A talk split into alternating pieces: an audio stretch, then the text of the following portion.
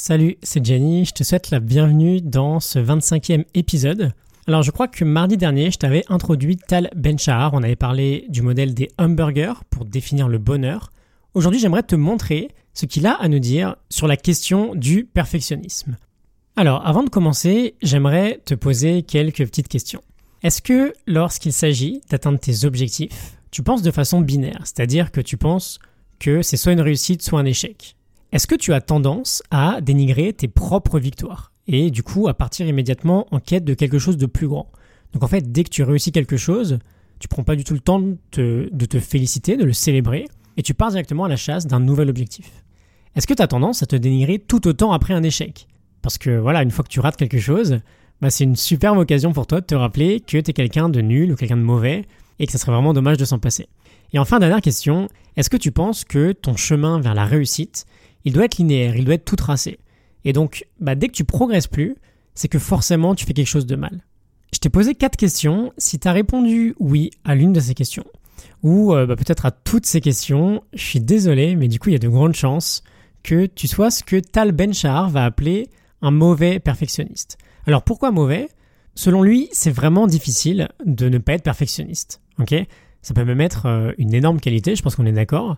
Et du coup, quand il a étudié le sujet en profondeur, il n'a pas cherché forcément à répondre à la question comment vaincre le perfectionnisme, mais plutôt comment être un bon perfectionniste? Et donc, ce bon perfectionniste, il l'appelle en fait l'optimaliste. Pour lui, il y a une différence entre le perfectionniste de base, qui va appeler mauvais perfectionniste, et l'optimaliste, qui va appeler bon perfectionniste. Donc, qu'est-ce qu'un optimaliste? C'est une notion super intéressante, j'adore ce mot. Je vais reprendre les questions que je t'ai posées tout à l'heure, et on va les aborder de manière un peu différente. Je t'avais demandé, lorsqu'il s'agit d'atteindre tes objectifs, si tu pensais de façon binaire, ok? Soit une victoire, soit une réussite, soit un échec. Ça, c'est ce que va faire un mauvais perfectionniste, ok? Je pense que tu t'en doutes. L'optimaliste, lui, il va réussir à remarquer avec joie, avec plaisir, même les demi-succès, même les toutes petites victoires. Et il va aussi constater avec recul bah, les petits échecs, ok?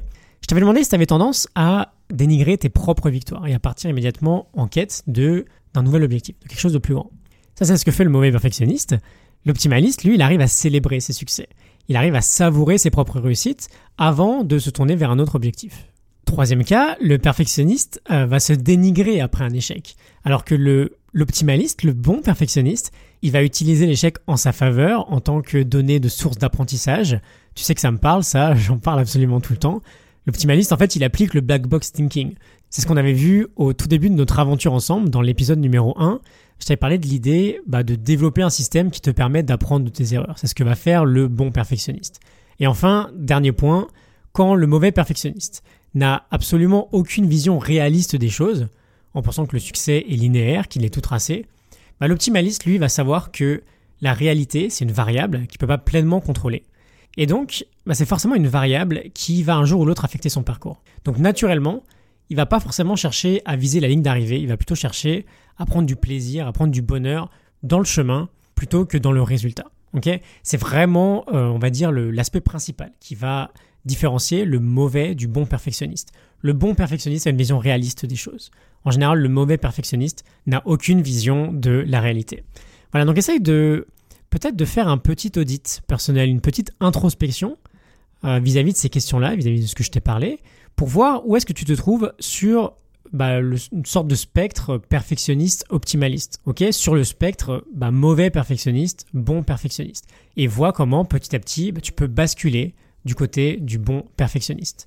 Je te mets en description la morning note du livre L'apprentissage de l'imperfection de Tal Ben Shahar. C'est de ce livre que vient la petite sagesse dont je t'ai parlé aujourd'hui.